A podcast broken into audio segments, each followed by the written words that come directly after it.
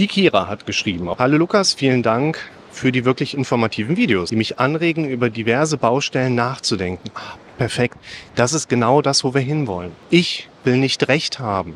Wir wollen Perspektiven austauschen. Wir leben in einer Welt, da gibt es kein richtig und falsch. Wir leben in einer Welt, da kann dir letztlich keiner die Wahrheit sagen. Keiner kann dir sagen, warum Dinge so wirklich, warum wir überhaupt sind.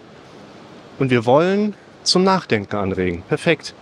Allerdings erzeugt allein der Gedanke daran, ein Ziel erreichen zu müssen, eine sofortige innere Abwehrhaltung.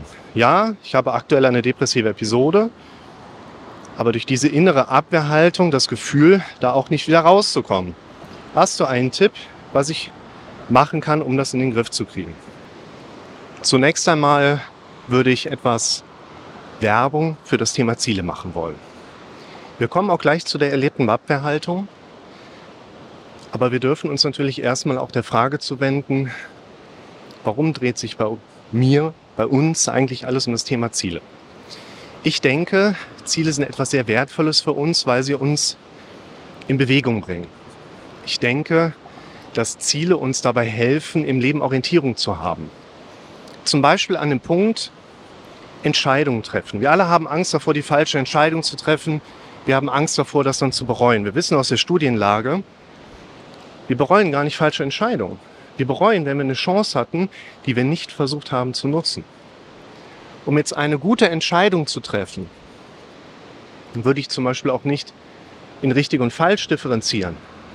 Wir haben natürlich den Wunsch, dass wir eine Entscheidung treffen, die Bestand hat, die lebenslang eigentlich Bestand hat, die wir heute treffen, heute schon vorher quasi das hinterher wüssten und unsere Entscheidung persistent richtig bleibt, also auch bei einer späteren Kontrolle für uns nochmal ersichtlich wird, ja, es war die richtige Entscheidung. Gibt es das? Können wir nicht in die Zukunft und zurückreisen? Noch nicht. Marty, deine Zukunft ist noch nicht geschrieben. Beste Filmtrilogie ever. Und ich würde Werbung für das Thema Ziele machen, weil es uns dabei hilft, Orientierung zu haben, weil ich über meine Ziele entscheiden kann, welchen Weg ich gehe, welche Option ich wähle. Denn eine Entscheidung, die mich mal grob gesagt meinem Ziel einen Schritt näher bringt, wird eine gute Entscheidung für mich sein. Ziele motivieren auch. Unser Gehirn möchte sich von alleine nicht verändern. Wir haben bisher prima überlebt. Warum irgendwas verändern? Sei denn, aus der emotionalen Sicht für unser Gehirn, wir haben etwas, das ist so gut, dass unser Gehirn Bock darauf hat, was zu erleben. Oder etwas ist mit wirklich großen Schmerzen verbunden und unser Gehirn versteht, wenn wir jetzt nicht ins Handeln kommen, kriegen wir ein richtig fettes Problem. Ziele bringen also unter anderem Energie, Orientierung, Leitung, Begeisterung. Deshalb würde ich tatsächlich erst einmal bei dem Thema ständig bleiben und sagen, Kira, auch wenn du da im Moment noch einen großen Widerstand früher gespürt hattest, werden wir uns um dieses Thema kümmern. Denn viele Menschen erleben eine Art Stillstand, Bewegungslosigkeit, weil es auch noch kein Ziel eines gewünschten Sollzustandes gibt, der einen in Bewegung bringt. Auch in Bezug auf Symptome, körperlich oder geistig, wie im Zusammenhang einer depressiven Episode. Und dann hattest du gerade schon angedeutet, dieser Nachricht Widerstand. Da kommt ein richtig krasser Widerstand, ein Abwehrmechanismus. In dem Moment, wo du anfängst, über das Thema Ziele nachzudenken, kommt Abwehr. Wichtig ist, dass Widerstand okay ist. Schau dir mal das Video an, darum verändern wir uns noch nicht. Ich verlinke euch das wie immer, wenn ich dran denke, unten irgendwo in den Kommentaren oder in der Videobeschreibung. Unser Gehirn weiß ja im Prinzip, dass wir mit unserem bisherigen Leben prima überlebt haben. Wir haben alles richtig gemacht, sonst könnten wir nicht mehr denken, weil wir tot wären, evolutiv gesehen. Wenn wir alles richtig gemacht haben und unser Gehirn die Primäraufgabe hat, für unser situatives Überleben zu sorgen, haben wir einfach den Schwerpunkt auch darauf, unser Gehirn gibt uns in der Regel immer vor, was uns in dem Moment hilft, aber nicht auf lange Sicht glücklich macht, uns lange gesund leben lässt. Und auf die meisten Dinge, die ich in meinem Leben erlebbar machen könnte, die aber mit einer Veränderung meiner Situation einhergehen, werde ich von meinem Gehirn immer erstmal Widerstand bekommen. Widerstand ist also nicht schlecht, gehört eigentlich sogar dahin. Wenn wir uns über irgendwas Gedanken machen und es kommt kein Widerstand, dann stimmt wahrscheinlich was nicht. Vielleicht, weil wir einfach zu nah am gewohnten Zustand schon sind. Also gehört in gewisser Hinsicht schon ein Abwehrmechanismus, stark neo-psychoanalytisch geprägter Begriff, Anna Freud, Abwehr, gehört dahin, gehört dazu, muss sein. Ohne Widerstand macht das Leben keinen Spaß. Aber zu viel Widerstand ist auch nicht gut. Das heißt, wir werden nicht versuchen, einen Weg zu finden, der ohne gespürten Widerstand einhergeht. Wir wollen einen Weg finden, wie du mit einem angemessenen Maß an Widerstand zurechtkommen kannst. Und dann hast du vielleicht auch gerade schon einen kleinen Hinweis gegeben. Das ist mir in meiner therapeutischen Herangehensweise im Alltag auch immer tatsächlich ein relativ wichtiger Punkt, worauf ich sehr stark trainiert bin. Achten auf Sprachmuster ist für mich etwas, worauf ich stark geübt bin. Menschen neigen dazu, ich manchmal auch, im Präsent zu sprechen. Ich habe dieses eine Problem. Wir beschreiben damit unwissentlich eigentlich erstmal irgendeinen Zustand und sind uns gar nicht so bewusst darüber, dass wir damit unsere eigene Situation chronifizieren.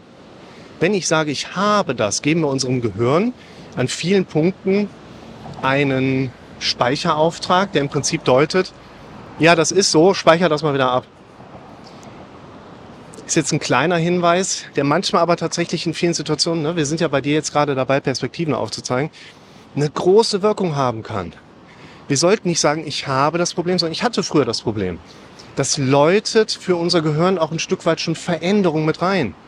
Genauso wie ich in den meisten Situationen nicht aber sage. Weil ein aber in den meisten Situationen tatsächlich ein Widerspruch ist oder ein Einspruchs, ein Staat quasi ist. Einspruchsstaat, ja. Und hier würde ich sagen, liebe Kira, du reagierst sehr stark auf das Wort müssen. Es wäre mir jetzt auch zu banal zu sagen, fang einfach in Zukunft an, dürfen zu sagen, anstatt zu müssen.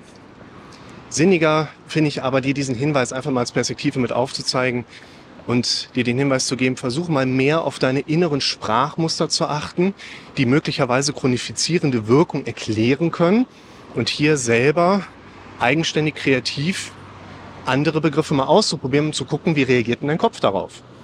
Du hattest das in deinem Kommentar ja angedeutet, dass da im Moment eine depressive Episode da ist. Unter derer, ich sag mal, Anwesenheit man natürlich auch ein Stück weit solche Aspekte wie Widerstand, Abwehrmechanismen erwarten könnte. Das ist aber auch ein wichtiger Punkt, dass die Zusammenhänge manchmal nicht so geordnet sind, wie wir das häufig herleiten. In dem Zusammenhang Probleme entstehen, weil wir Dinge tun, die wir lassen sollten und Dinge noch lassen, die wir tun sollten. Und möglicherweise ist im Kontext einer depressiven Episode ein vermehrtes Auftreten dieser Abwehrmechanismen auch vielleicht im Zusammenhang von einer Antriebslosigkeit spürbar. Möglicherweise hast du aber auch ein Thema mit dieser Antriebslosigkeit und Abwehrhaltung, woraus sich das Symptom einer depressiven ja, Episode letztlich ergibt.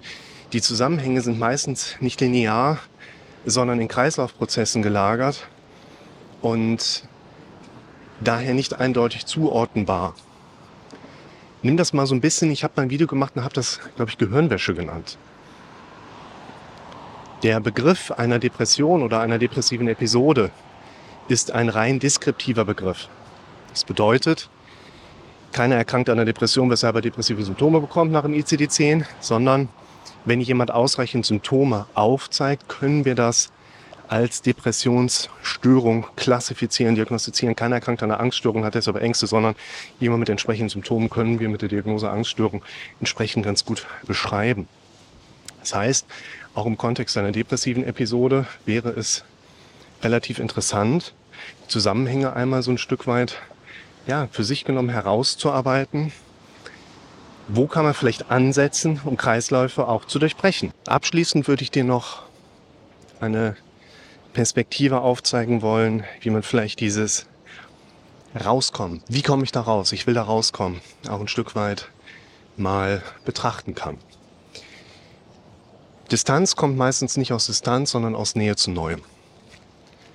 Wenn wir nicht loslassen können, hat das meistens einen guten Grund. Weil wenn wir losließen, würden wir fallen und wüssten nicht worauf, sinngemäß. Leute fragen gerne mal, wie kann ich lernen, abends abzuschalten? Das hat alles was mit Distanzierung zu tun, das hat was mit, wie komme ich da raus, auch ein Stück weit zu tun. Wenn ich den ganzen Tag im Gespräch mit Leuten bin, komme dann abends da raus, dann ist das häufig etwas, wo ich kein Ritual habe. Ich muss nicht abschalten.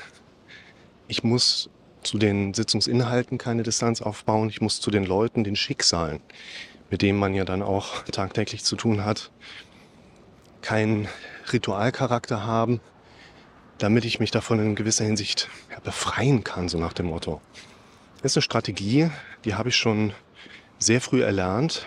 Mir ist aber erst so mit den Jahren in den Sinn gekommen, was ich da eigentlich mache. Hat sich damals über die Rettungsdienststruktur sehr stark ergeben, dass man selbst bei fiesen Dingen, die man erlebt hat, geht da der Melder auf und fährst in den nächsten Einsatz. Du hakst das Alte ab, indem du das Neue beginnst. Und das ist ein Punkt, den ich für mich sehr stark auch sofort führe, ich schalte das nächste an. Ich schalte nicht ab, ich schalte das nächste an. Das heißt, wenn ich teilweise auch mal viel lange, ob jetzt Praxis oder Rettungsdienst, in Strukturen unterwegs war, dann spielt für mich Abschalten keine Rolle, sondern ich schalte das nächste an. Natürlich liegen da auch Inhalte mit parat, wo ich angenehmeres, entspannteres anschalte. Aber ich glaube, du verstehst, worum es geht. Es geht nicht darum, wie kannst du da rauskommen. Es geht darum, wie kannst du in einen neuen gewünschten Zustand reinkommen? Und hier schließt sich auch ein Stück weit wieder unsere Fragestellung, weil wir jetzt einfach mit der Komponente auch wieder Thema Ziel in Berührung kommen. Du darfst also einen Weg finden, liebe Kira, aber auch du, der du das Video gerade siehst, einen vorsichtigen und gleichzeitig was soll man sagen, so ein bisschen in Widerstand hineinarbeiten, darfst du schon. Einen Umgang zu erproben, einen Umgang zu erlernen, wo du mehr und mehr an deine Themengebiete rankommst.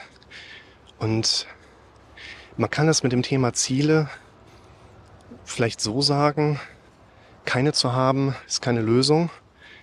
Die bisherige Suche nach Zielen war auch keine Lösung für dich persönlich jetzt. Das ist vielleicht wie ein Muskel.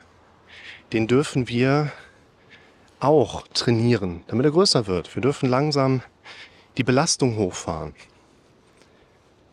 Das geht nicht von jetzt auf gleich.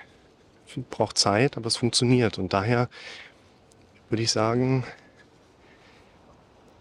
erstmal die Ambition zurückfahren, was das Thema Ziele angeht, um einen Zugang zu finden. Und dann aber auch ein Stück weit in den Widerstand hineinzuarbeiten, um sich dann mit dem Thema Ziele zukünftig in einer Art und Weise auseinandersetzen zu können, wie es eigentlich gemeint ist. Nämlich von guten großen Bildern vor dem inneren Auge zu profitieren und das Thema Ziele, Zielbildung, guten Gefühlen verbinden zu können.